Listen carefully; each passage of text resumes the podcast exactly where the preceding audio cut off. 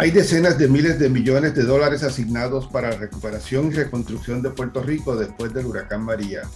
El número ya ronda los 70 mil millones si uno incluye los 4.800 millones que fueron asignados para Medicaid. Una de las áreas fundamentales es la reparación y reconstrucción de viviendas.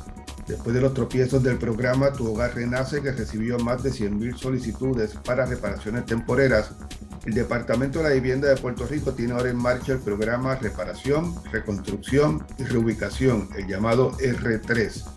Por, medio de ese programa, el Departamento de la Vivienda tiene en agenda reparar o reconstruir 19.558 residencias, luego de recibir 27.086 solicitudes.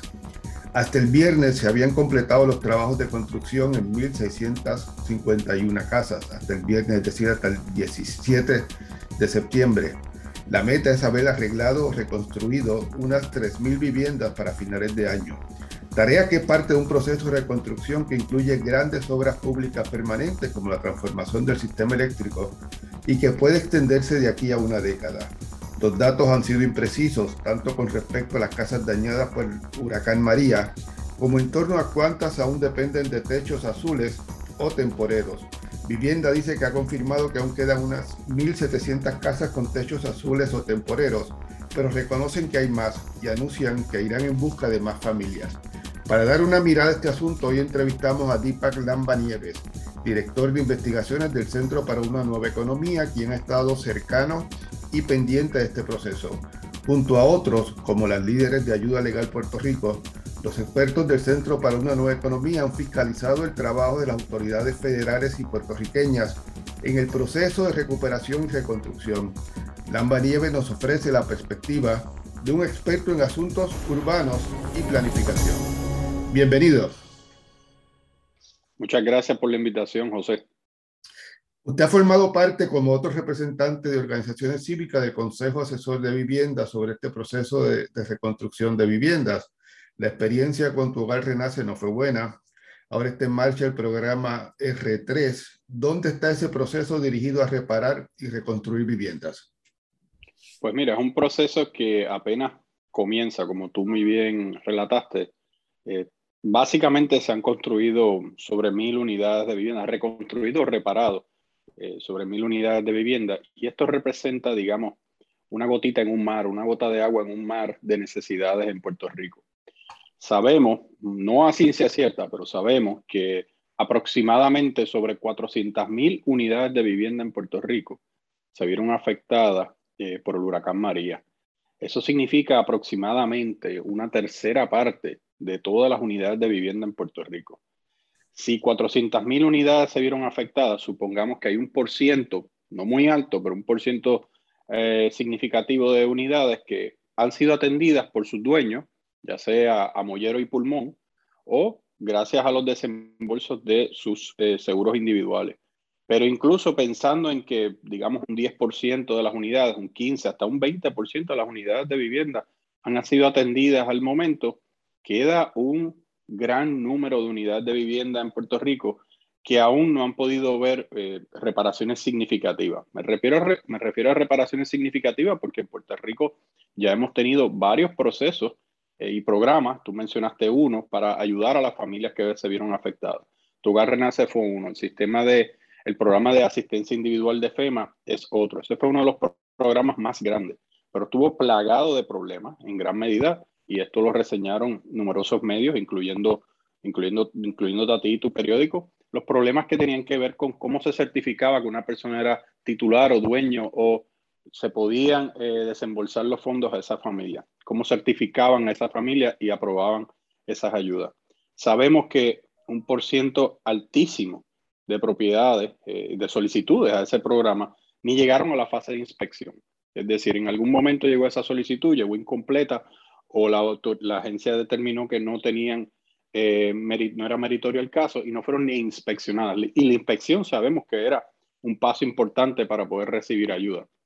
Entonces, cuando nos ponemos a analizar muchos de los números del gobierno federal, el porciento de personas que pudieron ser efectivamente atendidos por este gran programa, que era el de asistencia individual, rondaba alrededor de los veintitantos por ciento de todas las solicitudes que se recibieron, que se recibieron sobre un millón de solicitudes.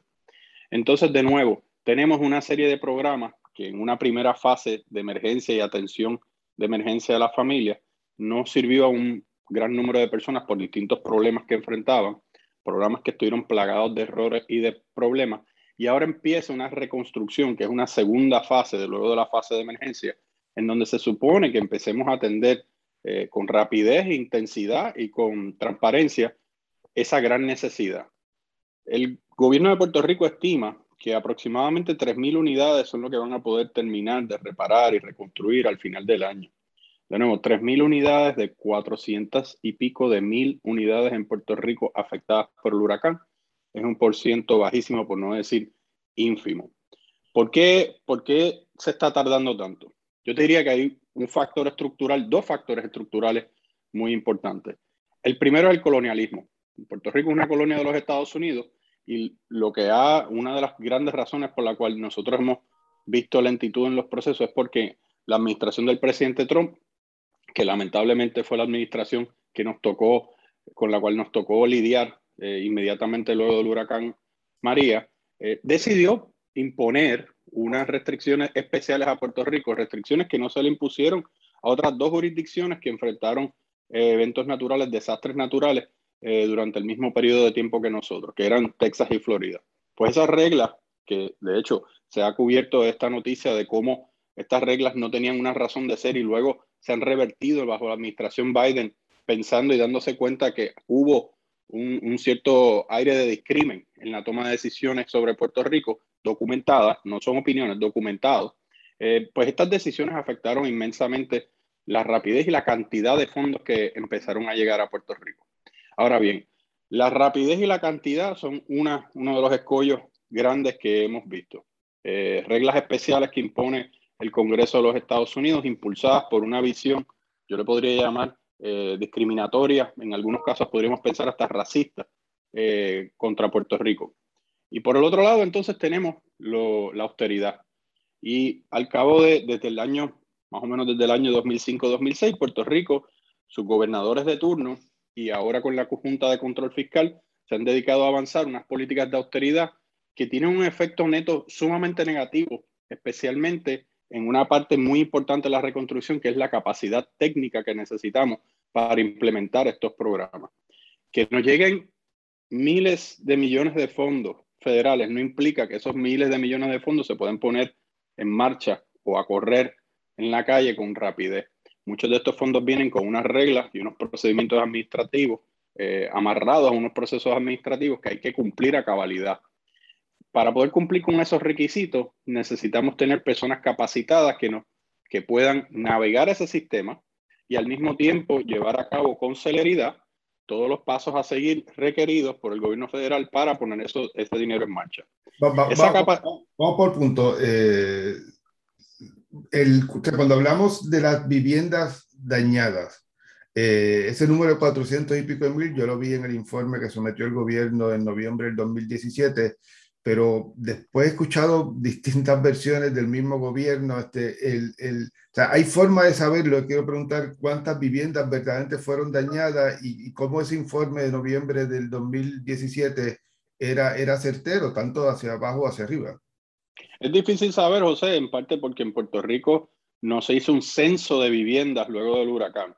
No hay un censo de viviendas en Puerto Rico, hay un censo de población que eh, encuesta a las personas en sus hogares, pero una encuesta de vivienda en Puerto Rico dedicada únicamente a entender no solamente cuántas unidades, estructuras de vivienda hay, sino las distintas particularidades de esas unidades, no existe en Puerto Rico. Tampoco se hizo un censo eh, a posteriori, eh, luego del, del evento del huracán. Así que es difícil saber eh, exactamente al, al, al, número exacto de cuántas unidades se vieron afectadas.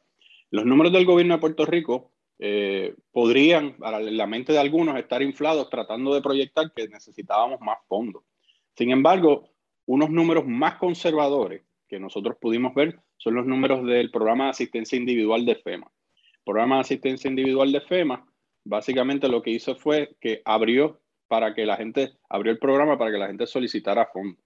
Según los números de FEMA, eh, aproximadamente sobre 300.000 unidades de vivienda eh, sufrieron daño. Ahora bien, como les mencioné anteriormente, te mencioné, ese programa eh, no necesariamente fue lo suficientemente profundo a las necesidades. Es decir, mucha gente no cualificó para ese programa. Así que si tomamos como una medida, por un lado, eh, extensa, la de 400.000 unidades del gobierno de Puerto Rico, y tomamos como por el lado conservador la de FEMA, que es de 300 y pico de mil unidades afectadas, en el medio tenemos entre 300 y 400 mil unidades de vivienda afectadas por el huracán María. Y eso es un número muy, muy grande. Tomando en, consideración... Y en términos de los techos azules y temporales o temporeros, e, es igual, o sea, no hay, el, el, como yo decía en, la, en, la, presentación, el Departamento de la Vivienda eh, tiene solicitudes eh, de reparación, reconstrucción que incluyen 1.700 casas eh, con techos azules todavía pero ellos reconocen que hay más y, y, ahora abren un programa para tratar de ir en busca de, de, de esa gente. ¿Habrá forma de, de precisar eso también? Y, lo otro que quería, ya que menciona la falta de un censo, ¿es normal en las jurisdicciones estadounidenses, es decir, en los estados eh, o, en, los, otros territorios, la falta de un censo de vivienda que pueda realmente precisar estos números? Vamos por partes porque son varias preguntas. Eh, yo te diría que sobre los techos azules, lo más difícil es eh, mantener un sistema actualizado de cuántos techos se instalaron, se instalaron por las autoridades. Eso sí lo podríamos descifrar. Y cuántas entonces de las familias o de las unidades han podido atender el problema que entonces no tienen la necesidad de los techos azules. Mantener ese conteo debería ser una tarea fácil, pero no lo es en parte porque muchos programas se han tardado algunas personas han tenido que resolver por su cuenta y en otros casos algunos de estos toldos se vuelven a utilizar para otros fines. He escuchado que la única manera que se estaba, o la manera más eficiente de poder hacer esto era contactando a los alcaldes. Los alcaldes en sus jurisdicciones pues conocen de cerca cuáles son las comunidades más afectadas y en algunos casos hicieron unos conteos informales de cuántas unidades tenían todavía techos azules. Ellos en algunos casos le informaban a vivienda y vivienda mantenía un conteo más o menos de cuántos techos azules habían. Luego, como tú muy bien reseñaste en la nota, hubo un programa que se hizo para identificar cuántos quedan. En parte se hizo utilizando drones o eh, una serie de, aviones para tomar imágenes, aviones pequeños para tomar imágenes, para entonces hacer un, un análisis de imágenes. ¿Qué pasa? Algunos expertos en el campo me han contado que en algunos casos, cuando ya el techo se arregla, el toldo se utiliza para cubrir un carro dañado, se utiliza para cubrir una marquesina, que no necesariamente cubrir una residencia como tal. Entonces ese conteo también puede estar sesgado porque se reutiliza el material del toldo. O sea que mirar una imagen con unos parchos azules no necesariamente nos determina a ciencia cierta cuántos hogares todavía dependen de un toldo, pero sí sabemos que son muchos. Ya mil como mínimo, ya digamos, una decena a cuatro años del huracán representa una falla significativa en poder atender esta necesidad básica de tener un techo. Ahora, tener números es, una, tener números concretos. Y esto que, todas estas preguntas que tú me estás haciendo apuntan a cuáles son algunos de los elementos fundamentales en una reconstrucción. Yo te diría que como, como básico, como un elemento básico, son los datos. Y esos datos en muchas instancias se van recolectando como parte de un proceso de planificación detallado. Un proceso de planificación que no solamente dice, así era que estábamos antes del huracán, esto fue lo que nos pasó, estos fueron los daños y estos son los programas y las políticas y los esfuerzos que vamos a identificar y que vamos a poner en marcha para poder atender estos problemas que hemos identificado. En el camino vamos a acumular mucha información y esa información nos va a servir como métrica clave para el desempeño de los programas que queremos diseñar. Lo que te acabo de escribir es una parte básica y una sola parte del proceso de planificación que se debe de dar comúnmente luego de estos desastres.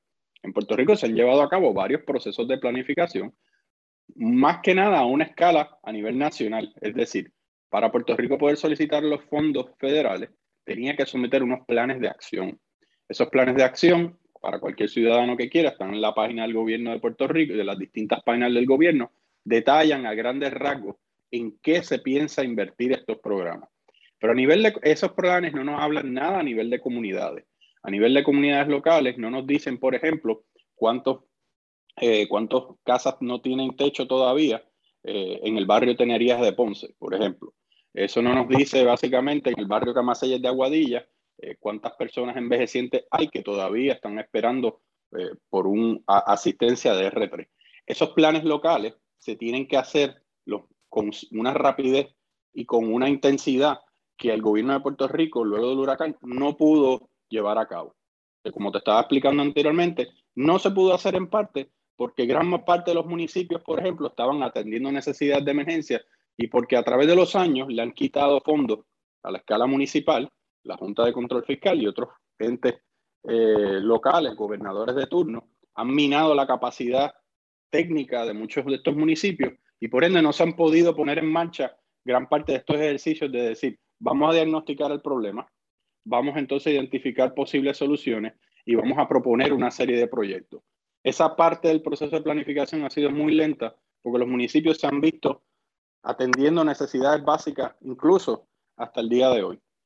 El, pero hay o no hay censos eh, precisos en, censos en, en, otras jurisdicciones, por ejemplo, cuando pasó Katrina por, por Luisiana o cuando eh, eh, vimos el, el, huracán en Texas, o vemos huracanes en Florida, esa, ¿esas jurisdicciones cuentan con una precisión de datos que nosotros no tenemos o eso es normal? No, la, no contaban con ella necesariamente, o sea, no, no era que estaban como, como práctica común, luego de un huracán salían a censar, pero sí hubo unos esfuerzos concretos en esas jurisdicciones para levantar datos y tener datos fiables y tener datos fiables públicos que ayudasen a las personas, a las organizaciones y al gobierno a tomar mejores decisiones. Por ejemplo, hay un ejemplo clásico que es el, New Orleans Data Center. Es una, una, entidad que se crea luego del huracán, en parte por unos grupos cívicos y unos ciudadanos interesados que querían monitorear a X años de la, del evento cómo iban las actividades eh, de planificación y cómo iban las actividades de reconstrucción en, en el área de New Orleans. Y hasta el día de hoy uno podría buscar la página del Data Center de New Orleans y darse cuenta que ellos han ido monitoreando públicamente abiertamente qué ha pasado, tratando de conseguir los datos más precisos de agencias locales, tratando de conseguir los datos más precisos de agencias federales y armando un rompecabezas de datos para poder presentarle al público una idea más clara de qué es lo que está pasando. Puerto Rico nos hace falta mucho de eso. Nosotros en el Centro para una Nueva Economía montamos una iniciativa llamada Blueprint que se enfoca principalmente en tratar de arrojar luz sobre muchos de estos temas. Y nosotros estamos poco a poco montando una serie de herramientas que queremos ir divulgando con el tiempo para poder dar luz sobre qué está pasando y en qué dirección debería ir la reconstrucción. El, gobierno de, Donald Trump, que como eh, te menciona y, ha advertido el, secretario de Vivienda, William Rodríguez, que, ha sido un, elemento perjudicial al proceso de reconstrucción, pues impuso unas restricciones que no se le impuso otras jurisdicciones y obviamente hubo un intento del, mismo presidente eh, de frenar el acceso por, por, por razones políticas o personales eh, hacia Puerto Rico. Pero el gobierno de Trump siempre decía que cuando uno le preguntaba sobre el tema del de, desembolso de fondos, la agilidad del uso de fondos, ah, que allí no hay falta, allí no hay capacidad administrativa suficiente para manejar este asunto. Te menciona también el, el, el, cómo se ha dejado a un lado los municipios y cómo los municipios, como el gobierno de Puerto Rico, ha sido eh, objeto o, o víctima de, de, de, la austeridad impuesta por la Junta y en algunos casos aceptada por el gobierno de Puerto Rico.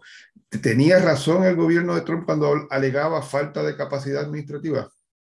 Tenía razón, pero no nos explicaba por qué. Tenía razón de que esto es un, boquete que nosotros creamos y que nos, ayudaron nos ayudó a crear el gobierno federal a través de la imposición de la ley promesa. Eh, y en, el caso de Puerto Rico, yo me atrevería a decir, José, que es la única jurisdicción, y yo he tratado en los pasados cuatro años de estudiar eh, eventos naturales y desastres naturales en, distintas partes del mundo y cómo se arman las reconstrucciones. Y me he dado cuenta que Puerto Rico yo creo que es el único lugar en el mundo donde simultáneamente se están dando dos procesos muy grandes. El right sizing o a través de la austeridad, la reducción de la huella del gobierno, a la misma vez que se trata de implementar un proceso masivo de reconstrucción. Ese es el choque de dos fuerzas estructurales grandísimas. Por un lado, tú estás diciendo que tú necesitas eliminar agencias, reducir staff, reducir capacidad por un lado y por el otro lado estás tratando de implementar una de las reconstrucciones más grandes en todas las jurisdicciones de Estados Unidos. ¿Cómo se da esa, eh, cuando se dan, se chocan esas dos fuerzas contrarias que van en direcciones opuestas eh, o, van de cara una a la otra? Lo que sucede es lo que estamos viendo hasta ahora. ¿Qué estamos viendo hasta ahora? Que gran parte de esa capacidad que no la hay en el gobierno porque muchas de estas agencias que ahora tienen que manejar miles de millones de dólares no estaban preparadas y no tenían el staff o no tenían la empleomanía necesaria técnica para atender eso. ¿Qué hacen? Contratan empresas privadas que vienen a sustituir esos trabajadores locales o esos trabajadores gubernamentales, traen unas ideas de otros desastres, vienen con algún nivel de capacidad, eso no hay duda, pero al mismo tiempo, una vez se acaba el contrato, empacan sus bártulos, sus maletas y se van. ¿Y qué pasa? ¿Qué va a pasar durante el próximo huracán, durante el próximo evento, durante el próximo terremoto? ¿Tendremos entonces que volver a recontratarlos para poder recobrar esa capacidad o no, o no vamos a aprender de la experiencia previa y nos vamos a dar cuenta que necesitamos generar esa capacidad autóctona aquí, que se quede aquí en Puerto Rico y que pueda entonces hasta, hasta incluso exportar ese conocimiento a distintas partes, pero significativamente quedarse aquí para poder atender las próximas eh, cataclismos y todos los otros eventos naturales que van a suceder gracias al cambio climático.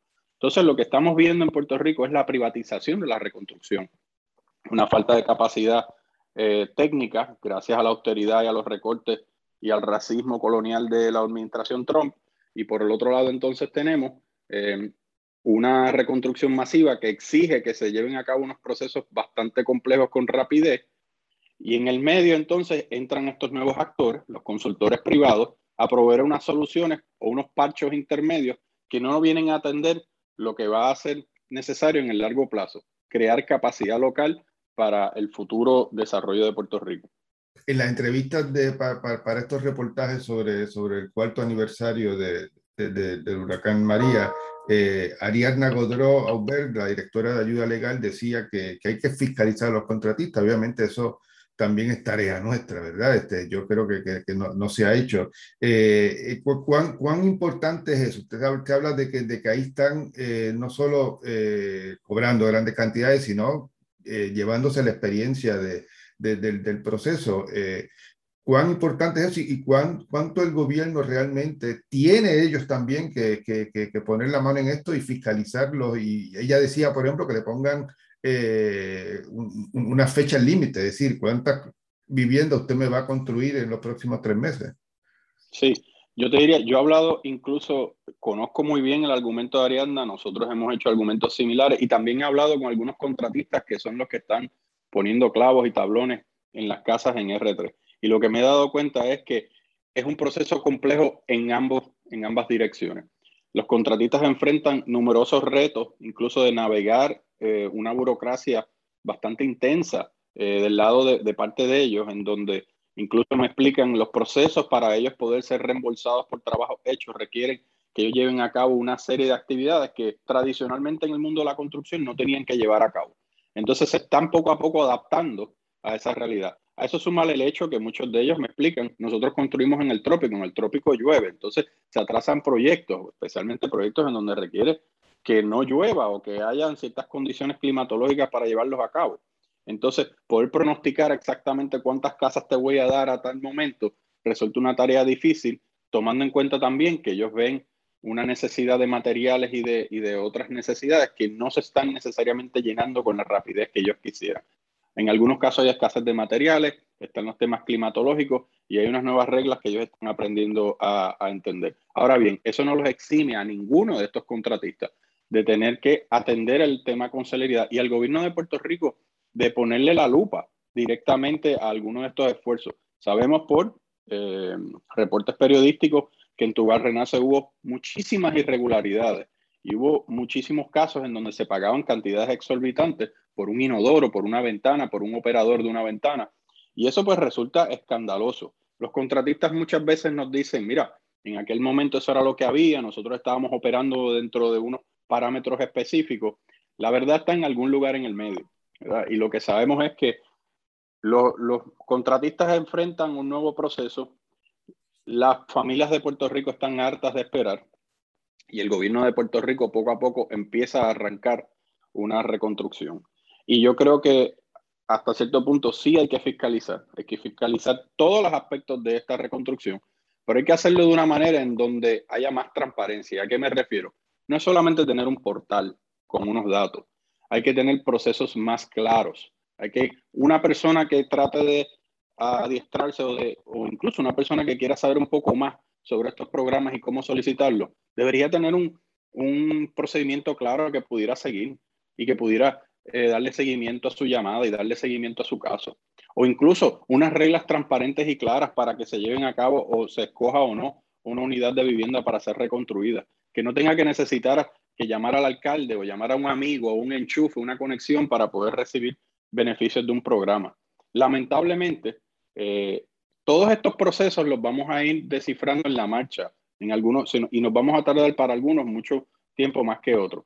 Pero si nosotros no documentamos, si nosotros no aprendemos de esas experiencias y seguimos cometiendo los mismos errores de cara al futuro en los próximos años de la reconstrucción, pues entonces no hemos avanzado mucho. Esto no es lo que ha sucedido, por ejemplo, incluso en países como Indonesia, que enfrentaron un tsunami y unos terremotos en medio de una guerra civil y montaron sistemas de eh, programas y sistemas de reconstrucción que fueron ejemplos para el resto del mundo. Si países como Indonesia, en medio de unas crisis masivas, incluyendo una guerra civil, han podido montar infraestructura de reconstrucción y programas de reconstrucción eh, capaces y muy efectivos, ¿por qué nosotros no lo podemos hacer? A, eso iba un poco, el, el, el, qué se puede hacer para cambiar el rumbo y usted ha tocado varios temas. Eh, eh, habla también de una coordinación con, los municipios, con las organizaciones de base. Este, ¿cómo, se vuelve a, esa etapa cuando ya el proceso está en marcha? Este, eh, usted destacaba de que se habían asignado 297 millones para planificación, mientras el proceso a la misma vez está corriendo. ¿Se está tiempo para cambiar el rumbo? Estamos a tiempo. Si, nos damos cuenta de nuevo las cifras que nos ofrece el Departamento de la Vivienda, eh, al final del año vamos a haber construido solamente 3.000 unidades de vivienda. Es decir, todavía queda una cantidad grande de necesidad y una cantidad grande de fondos.